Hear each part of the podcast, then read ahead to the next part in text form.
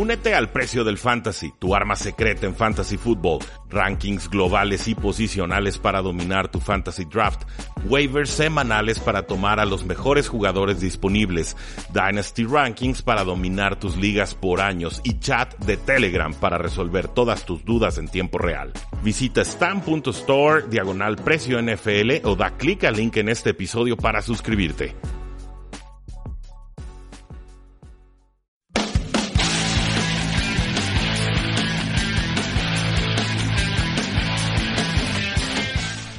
Bienvenidos todos a su programa Tres y Fuera. Mi nombre es Rudy Jacinto y el día de hoy vamos a platicar sobre todo lo que ha estado sucediendo en la NFL.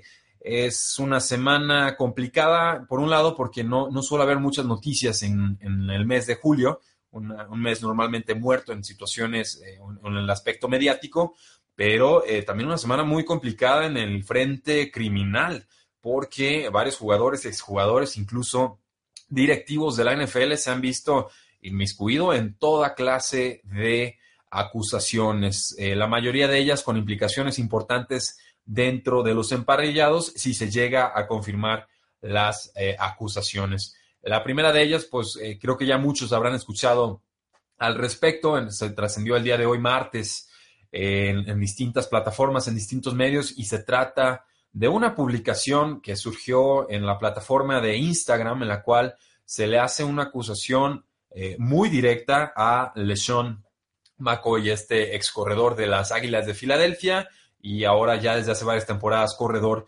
de los eh, Buffalo eh, Bills. ¿De qué se le acusa en esta publicación con imágenes gráficas, con imágenes muy fuertes? Se le acusa de violencia doméstica, se le acusa de maltrato a menores y se le acusa de maltrato o de abuso animal. Además, en esta imagen, publicación, etcétera, eh, hay una fotografía en la que supuestamente aparece una mujer de nombre Delicia Cordon, quien en algún momento fue novia de LeSean McCoy. Desconocemos cuál sea su relación eh, sentimental en estos momentos, pero aparece con muchas lesiones eh, faciales, ¿no? esta publicación, pues bueno, también acusa a LeSean McCoy de haber golpeado a su perro. Creo que la publicación original decía que le había provocado daño a los riñones a, su pobre mascota y, que también había maltratado a menores, además de que hablaba de que había muchas jeringas por la casa de LeSean McCoy y que eh, pues, con esto obviamente insinuaba que tomaba drogas para mejorar su rendimiento eh, deportivo.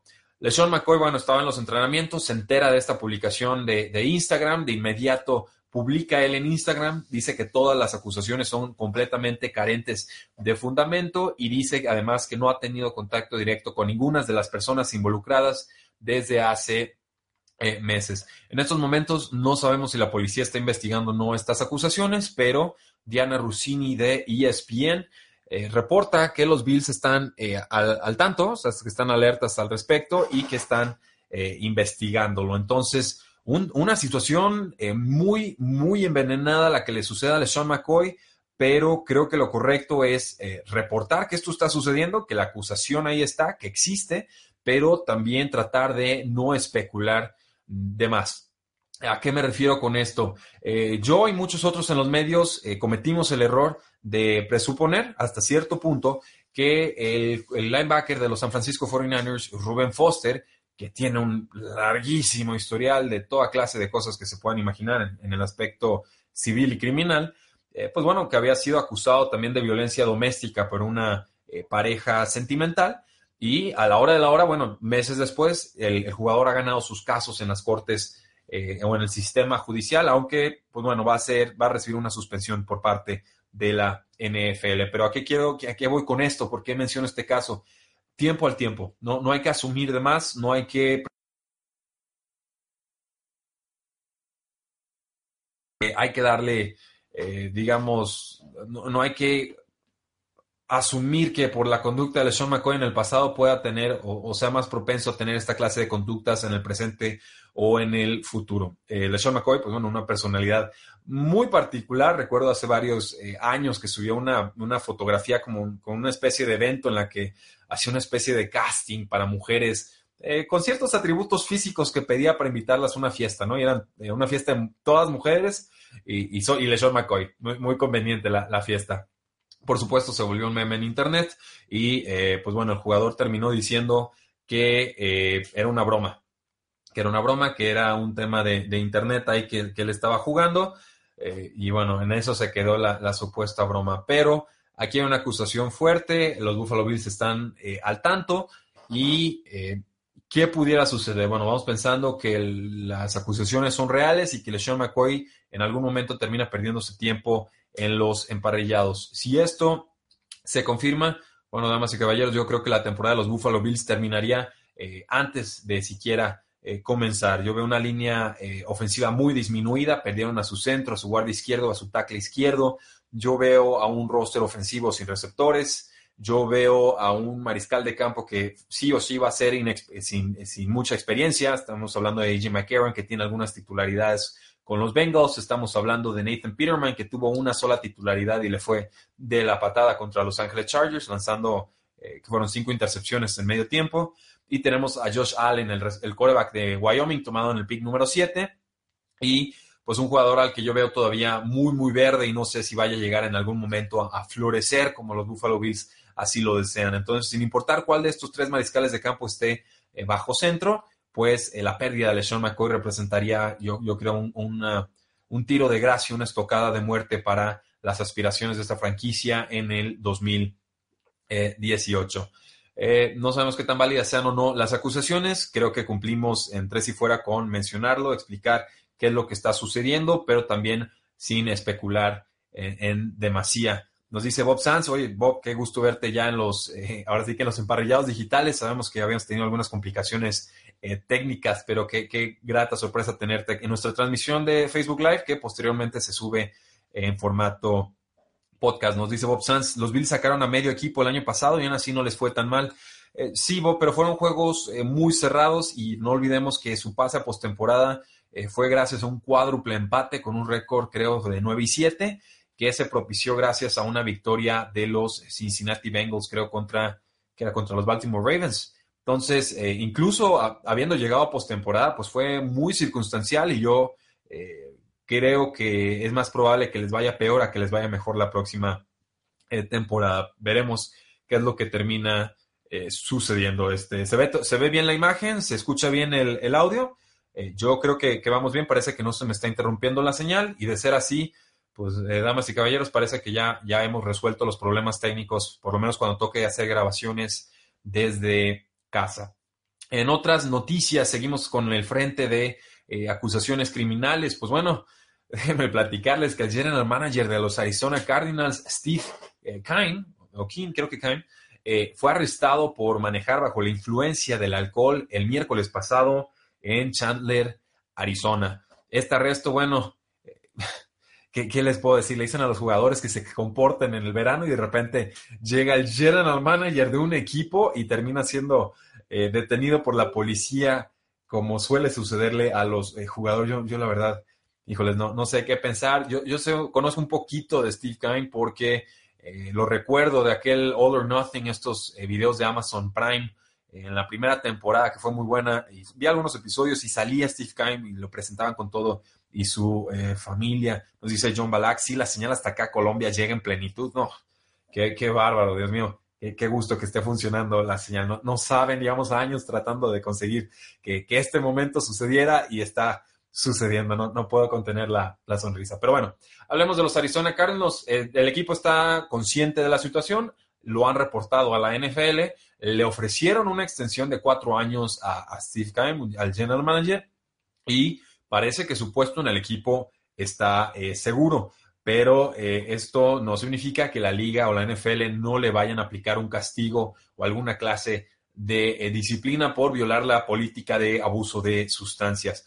Eh, la, referencia inmediata aquí o el precedente que ha sentado la NFL en cuanto a directivos o, altos mandos que cometen esta clase de infracciones es justamente la de los Denver Broncos con los ejecutivos Tom Heckert y Matt Russell, ambos arrestados por violaciones relacionadas al alcohol en el 2013. Nos dice Steve Kine, es otro cerebro privilegiado de la NFL creo, noto un poco de sarcasmo en el comentario Bob Sanz, pero bueno, haremos como que no, no como que no lo notamos. Eh, ahora, bueno, hablamos de un jugador estrella, hablamos de un directivo de la NFL. Bueno, pasamos ahora con exjugadores o, o específicamente con, con, uno, bueno, tenemos dos exjugadores, pero hay uno en particular que eh, lo, leí y me dio mucha tristeza porque justo acababa de encontrar su cuenta en Instagram. Eh, me dio gusto ver que estaba entrenando, que se le veía contento, jugó en, un equipo que a mí me gusta mucho. le agradecí que, en su momento, pues bueno, permitió que, que, una defensa fuera, que la defensa fuera buena y pudiera aspirar a un Super Bowl.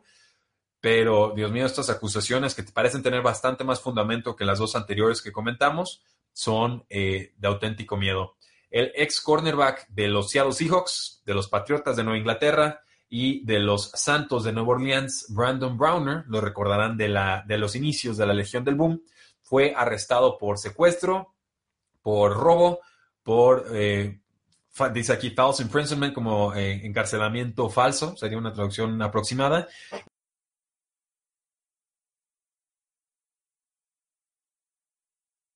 acusación es que Brandon Browner eh, se metió a una casa, no dejó que la mujer que estaba en el, en el, hogar saliera del lugar. Esta mujer tenía una orden de restricción eh, o cautelar, digo, sí, una orden de restricción en contra de él. Y pues bueno, esto, todo esto sucedió en Laverne, California. Supuestamente le provocó daño físico a la mujer e incluso amenazó con eh, matarla. Browner fue arrestado por posesión de marihuana el mayo pasado y también por hacer amenazas criminales el septiembre eh, pasado y lleva fuera de la liga desde el 2016. Creo que estas acusaciones son fuertes, son claras, fue detenido. Creo que va, a pasar algún tiempo en prisión. Pero bueno, dejemos que, que los hechos tomen su, su curso.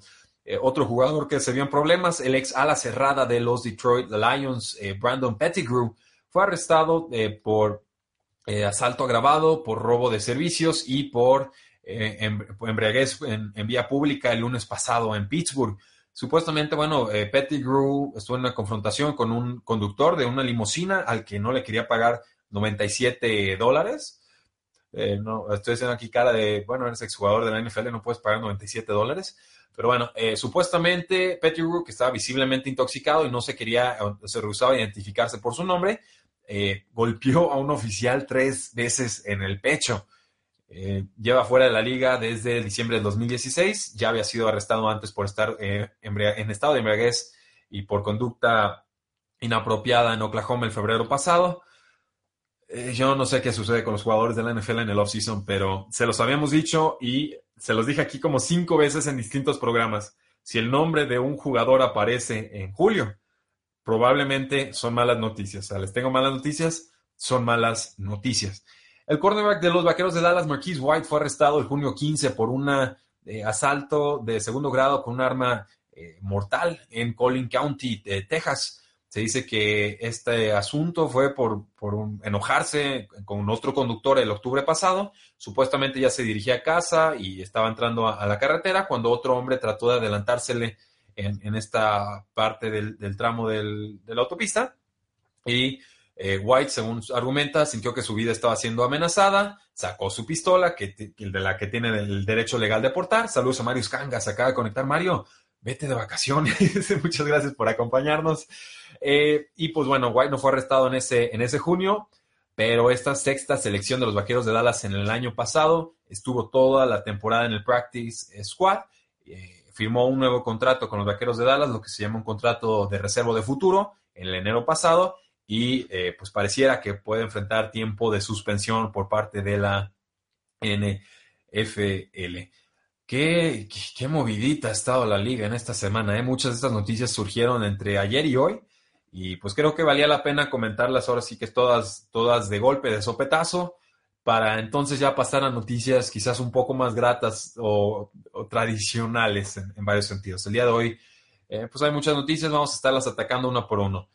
Eh, el Pittsburgh Tribune Review espera que Le'Veon Bell no participe en el training camp si no recibe un nuevo contrato antes de la fecha límite para extensiones del 16 de julio. Sería la segunda temporada en la que Le'Veon Bell no se reporta hasta finales de febrero. Y bueno, sucedió lo mismo el año pasado, se presentó hasta finales de febrero. Eh, recuerdo que Le'Veon Bell tuvo un arranque lento de su temporada, aunque finalmente tuvo eh, números bastante eh, productivos. Los tengo aquí, son 1.291 yardas terrestres, 655 yardas aéreas, pero en su primer juego con el equipo, tuvo apenas 32 yardas terrestres y 3.2 yardas por acarreo. Esto fue en sus primeros dos partidos, además de que solo tuvo un touchdown en sus primeras tres semanas. Entonces, eh, a mí me queda claro que no haber estado en los entrenamientos le afectó al jugador. Creo que se puede repetir el escenario. Yo he sido de la idea de que los Pittsburgh Steelers no le van a ofrecer el dinero que él merece, que quiere y que merece, pero que los pondría en una desventaja competitiva porque es demasiado dinero, por lo menos bajo los estándares tradicionales de, de pago a corredores en la liga demasiado dinero para alguien incluso tan talentoso como eh, Le'Veon Bell. Eh, ¿Qué clase de contrato está buscando Le'Veon Bell? Bueno, pues es un contrato de 17 millones de dólares de valor promedio anual y obviamente pues también busca que sea un contrato a largo plazo. Supuestamente las partes están más cercanas en cuanto a pláticas o en cuanto a negociaciones. El año pasado no, prácticamente no hubo pláticas de ningún tipo y eh, por lo pronto Le'Veon Bell estaría ganando 14.5 millones si juega con la etiqueta de jugador franquicia por segunda vez en su eh, carrera. Eh, de ahí, bueno, pues podemos pasar al tema del safety Earl Thomas, quien sigue peleado con los Seattle Seahawks y Brian Brodes de DallasCowboys.com especula o cree que un cambio por el jugador Earl Thomas, el safety de los Seattle Seahawks, sigue en juego. Es claro que los Seattle Seahawks no han hecho o no han avanzado en, tratando de extender a este jugador después de que Thomas está ausentándose de los entrenamientos. Eh, Thomas dice que él no se va a presentar si no hay eh, o un cambio o eh, una mejora de contrato. Y sabemos que durante la temporada regular, Earl Thomas expresó su interés por los vaqueros de Dallas. Mm, ¿Cuánto estarían dispuestos los vaqueros de Dallas a pagar por un safety de 29 años, muy talentoso, que creo está bajando un poquito de nivel, pero me sigue pareciendo de los mejores jugadores en la NFL? Yo, si fuera ellos y si pudiera garantizar un contrato a largo plazo, sin pensármelo, le ofrecería una segunda ronda futura a Seattle. Eh, ya si le sale más barato que eso, pues creo que es, es, una ganancia a su favor, pero creo que Earl Thomas en sus condiciones actuales, en un año de contrato y, claramente peleado con los Seattle Seahawks que están en reconstrucción, a mi parecer, creo que una segunda ronda dejaría contento a los Seahawks y eh, permitiría a los Vaqueros de Dallas mejorar y bastante su eh, secundaria. Saludos a Elena Contreras y a Peter Núñez que se acaban de conectar, nos acaban de dar un fantástico like. Muchísimas gracias, eh, Elena y a yo.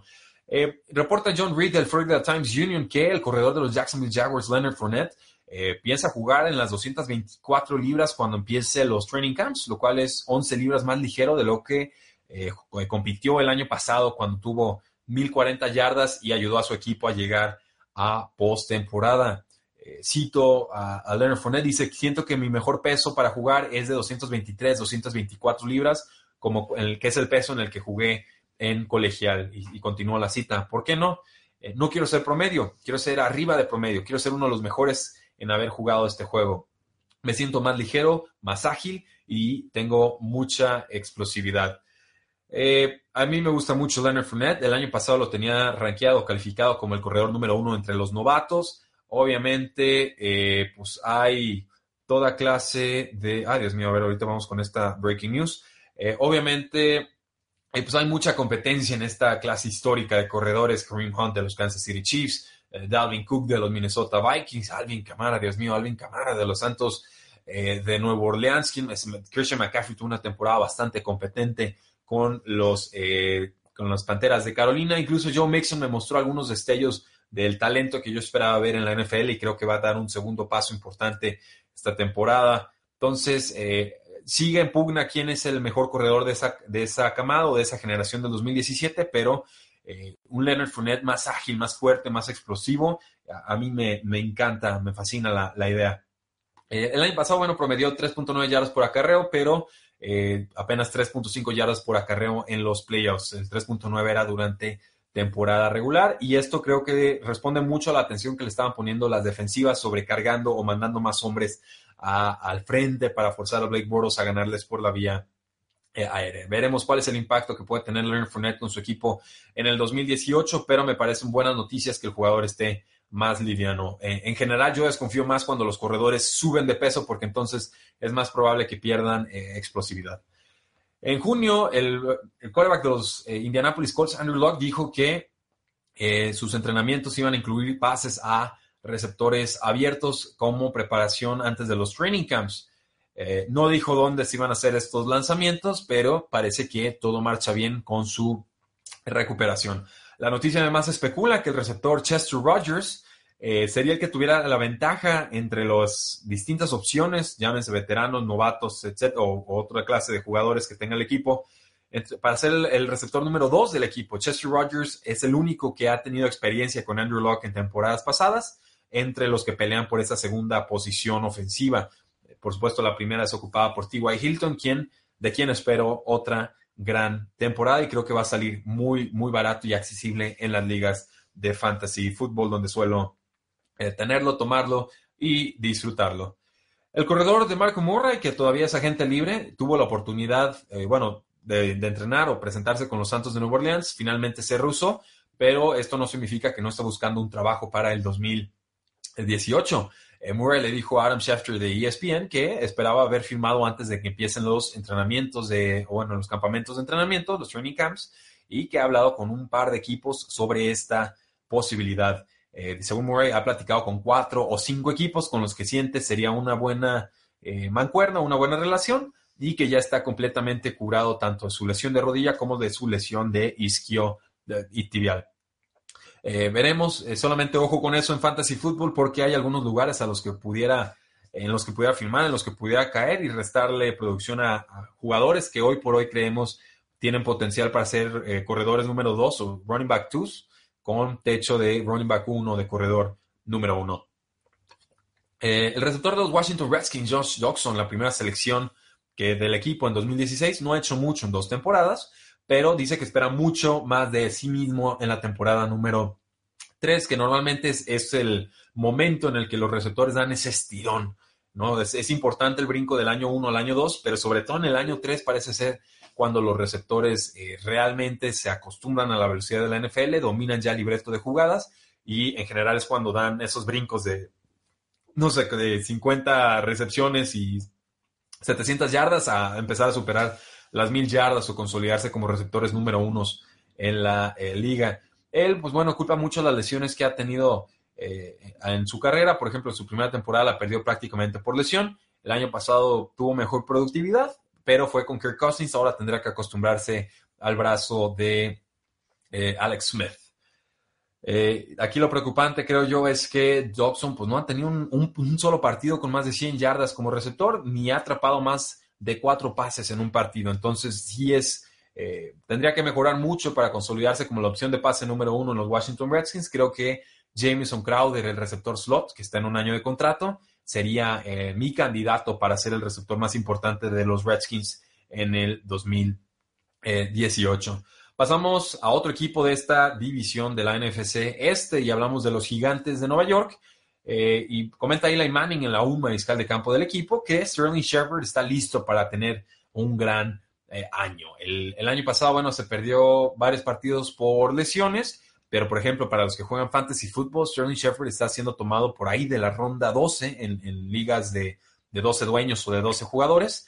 Eh, los dobles dígitos por Sterling Shepard, que está casi garantizado a ser el receptor número 2 del equipo, peleándose ahí con Evan Engram y quizás con, con Saquon Barkley, pero creo que es un precio muy descontado, creo que hay mucho eh, potencial, valor, techo para que produzca muy por encima de su costo en ligas de fantasy eh, fútbol. Ojo, ojo con Sterling Shepard, que creo que está siendo olvidado eh, por los jugadores de fantasy fútbol y quizás por sus aficionados de los gigantes de Nueva York en estos momentos. pasamos entonces a los corredores de los gigantes de Nueva York, donde parece que Wayne Gallman va a ser el favorito para ser este corredor de cambio de ritmo o change of pace detrás de Juan Barkley, quien seguramente saldrá muy poco del campo. Gallman tiene algo de explosividad, algo de elusividad en el campo abierto, pero sobre todo su ventaja es su habilidad como receptor desde el backfield, lo cual creo le, le, va a dar una mayor probabilidad de tocar el campo por encima de Jonathan Stewart, que acaba de llegar de las Panteras de Carolina, y de Robert eh, Martin, a quien sinceramente no conozco y sospecho es un corredor novato. Eh, pero también, por ejemplo, el Jonathan Stewart, eh, según Matt Lombardo de, del New Jersey Advanced Media, dice que Jonathan Stewart parece un veterano acabado que está tratando de, aferrarse a su carrera durante los entrenamientos más que, que alguien que realmente pueda contribuir esta eh, temporada.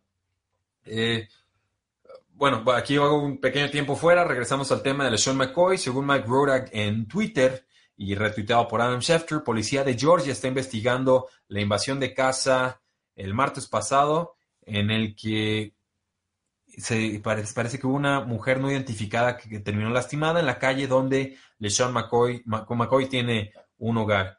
Eh, McCoy negó las alegaciones de que, que, realizó una amiga de la víctima en Instagram. Entonces, eh, ya podemos confirmar, la policía sí está investigando el caso o la acusación que se realizó en Instagram y es, el, tema pareciera ser una mujer lesionada y no identificada en una calle eh, en la cual Sean McCoy tiene un hogar. Un hogar. Eh, saludos a, Carla, dice Bob Sanz, parece que Doxon ha compaginado con Alex Smith. Esperemos que sí, ¿eh? porque parece que se ajusta mucho su estilo de juego de pases cortos y, en zonas intermedias.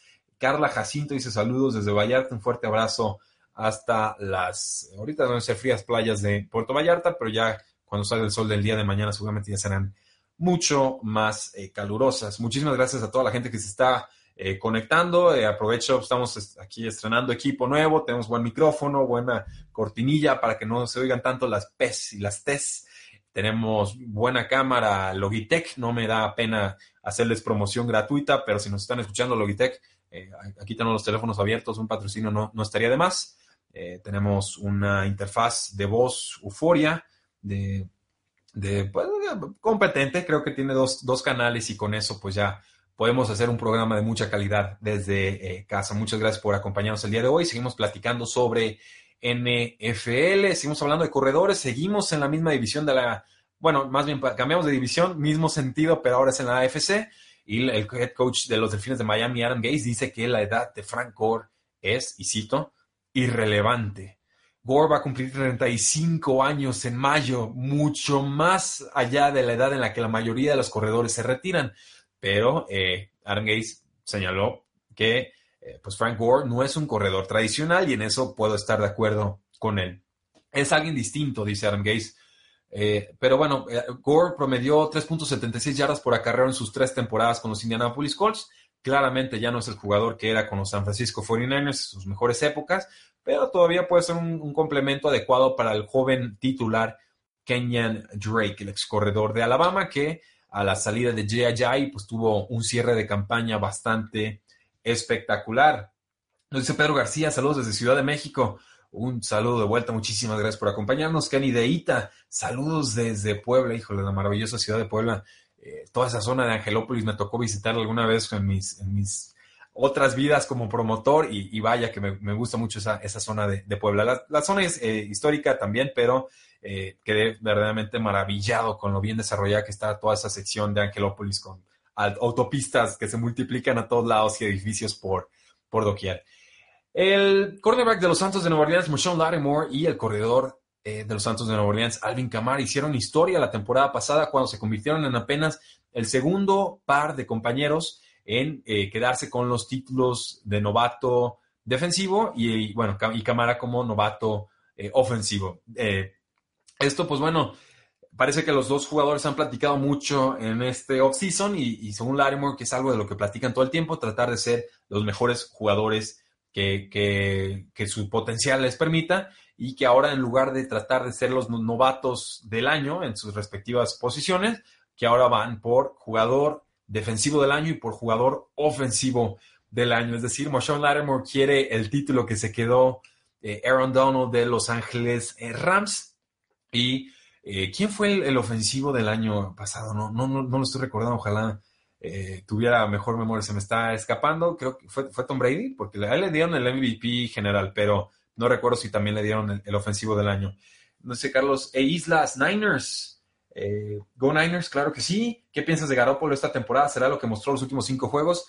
qué bueno que haces la pregunta, Carlos e Islas, porque yo llevo dos años diciéndole que Jimmy Garoppolo es mejor mariscal de campo que Kirk Cousins.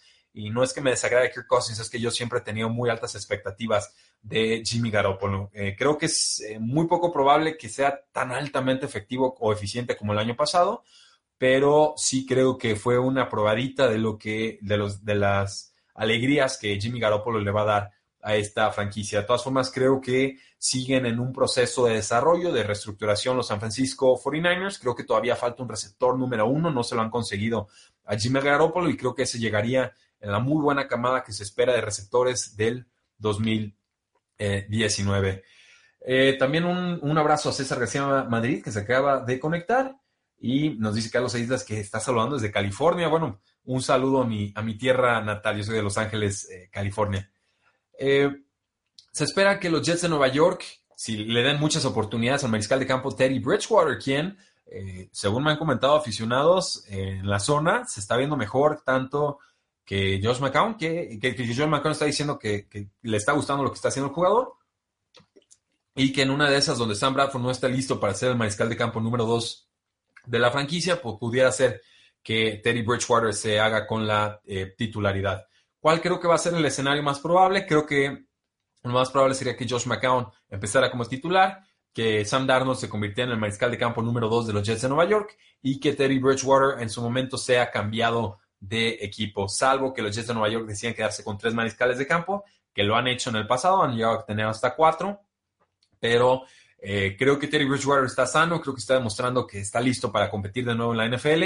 Me sorprendió y me dio mucha tristeza que los equipos no lo tomaran en serio cuando estaba como agente libre. Tuvo que firmar por un año y poquito, por ahí de los 8 o 10 eh, millones de dólares, que me parecieron pocos, pero parecía también que fue un buen negocio de los Jets de Nueva York. Hay que ver cómo se desempeña, cómo juega en pretemporada, pero subrayen el nombre, Terry Bridgewater parece que regresa para eh, quedarse. Pasamos entonces a temas de alas cerradas. Y el tight end Hayden Hurst de los Baltimore Ravens, el novato que tomaron en primera ronda, dice de que tanto Joe Flacco como Lamar Jackson se han sentido rápidamente cómodo lanzándole pases a él. Dice que ha sido increíble, que ambos ofrecen distintas cosas en la mesa, que Joe Flacco tiene un brazo muy fuerte, muy talentoso, que lleva haciéndolo mucho muchos años, que lleva haciéndolo muchos años, que ha sido MVP del Super Bowl. Eso fue hace bastante, bastante rato, pero bueno. Dice, por supuesto, Lamar Jackson también ofrece una nueva dinámica al juego con sus piernas, que ambos eh, jugadores pueden lanzar el balón a donde quieran y que saben que incluso si no estoy abierto, me pueden lanzar el balón y voy a hacer una jugada por ellos. ¿Por qué es importante esto? Porque Hayden Hurst está en estos momentos como el eh, ala cerrada número 19 en los rankings, me parece que eran de 444. No, son muy buenos rankings, les recomiendo que lo chequen si tienen oportunidad pero eh, normalmente las alas cerradas novatas eh, tienen un tiempo de ajuste en la NFL, tardan entre dos a tres temporadas en, ser de impacto eh, importante, pero la posición está tan urgida, tan necesitada con los Baltimore Ravens que creo Hayden Hurst tiene posibilidades de producir desde la temporada 1. Es un volado en últimas rondas en ligas muy, muy profundas o competitivas. Eh, pasamos entonces con Vance McDonald y los Pittsburgh Steelers. Vance McDonald, recuerden, fue cambiado de los San Francisco 49ers a los Pittsburgh Steelers. Tuvo muchas lesiones el, año pasado. Los Steelers creen que tenerlo incorporado en su sistema ofensivo eh, durante todo un año le va a ayudar en su proceso de adaptación. Y también hay que recordar que el jugador nunca ha superado las 30 recepciones o las 391 yardas aéreas en cinco temporadas en la NFL. Necesita quedarse sano, necesita mejorar sobre los números que tuvo la temporada pasada, pero también recuerden que se vio muy bien en la postemporada en donde tuvo, creo que fue contra los Jacksonville Jaguars, una eh, producción de 10 recepciones y 112 eh, yardas aéreas. En estos momentos está como el ala cerrada número 20 según estos mismos rankings y es otra opción en rondas tardías de fantasy fútbol. Otra pregunta que tienen los Steelers es quién va a ser el receptor slot o el receptor en zonas cortas. Eh, y esta es una pregunta que puntualiza Joe Rutter del Pittsburgh Tribune Review. Eh, por supuesto, Juju Smith Schuster, el novato revelación del año pasado, puede operar del, del slot, pero también eh, esto dependería de que el equipo esté cómodo con el novato de segunda ronda James Washington jugando como receptor externo. Las opciones veteranas para jugar en el slot serían Justin Hunter, que lleva ya varias temporadas en el equipo, o Darius Hayward Bay, que es un veteranazo de condiciones atléticas importantes, pero que se enfoca ya más en equipos eh, especiales. Incluso hay un jugador en el Practice Squad de nombre Marcus eh, Tucker, un jugador que estuvo en el Practice Squad en el 2017, que también podría ganarse la posición eh, si se ve bien en pretemporada. Hay un nombre más, es agente libre, ha estado con los Pittsburgh Steelers, se llama Eli Rogers, sufrió una ruptura de ligamento cruzado anterior, sigue buscando trabajo y creo que los Steelers podrían recuperarlo eh, a muy bajo costo y que fue un jugador aceptable hace dos temporadas cuando realmente se dio a conocer en la NFL. Nos pregunta Pedro García, aprovechando que estamos hablando de los Pittsburgh Steelers, ¿qué piensas de la tercera ronda de este año de los, de los Steelers, Mason Rudolph?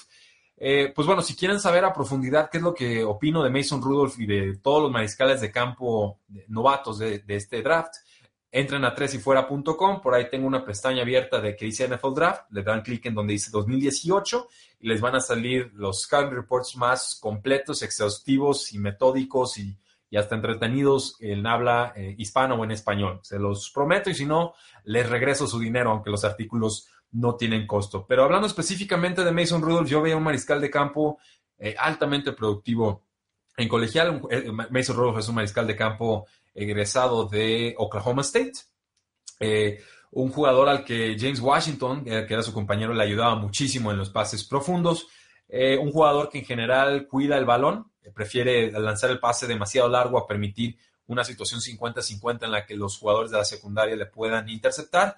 También un jugador que fue muy favorecido por el esquema tan altamente ofensivo y productivo del equipo y también por las muy malas defensas que se juegan en esa eh, conferencia o división colegial.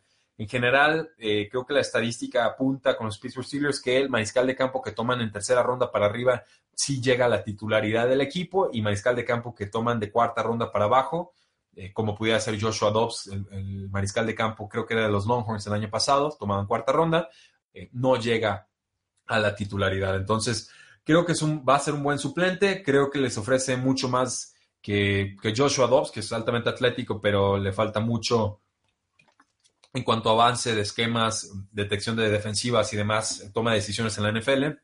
Y también creo que ofrece más que, que Landry, que es el, sería el teórico suplente en estos momentos, un jugador que tiene un aprecio muy descontado a los Pittsburgh Steelers, pero que en realidad no les ofrece la posibilidad de tener un heredero eh, de alto calibre para eh, Big Ben. Creo que el techo de Mason Rudolph es ser un titular promedio en la NFL, o sea, un, un de campo que esté ahí entre el, el Coreba 15 y el Coreba 25 en la liga, y creo que eso no sería eh, para nada malo, al contrario, por una tercera ronda podría ser eh, un, todo un, éxito para los Steelers, sobre todo porque Big Ben ha amenazado con el retiro en el pasado.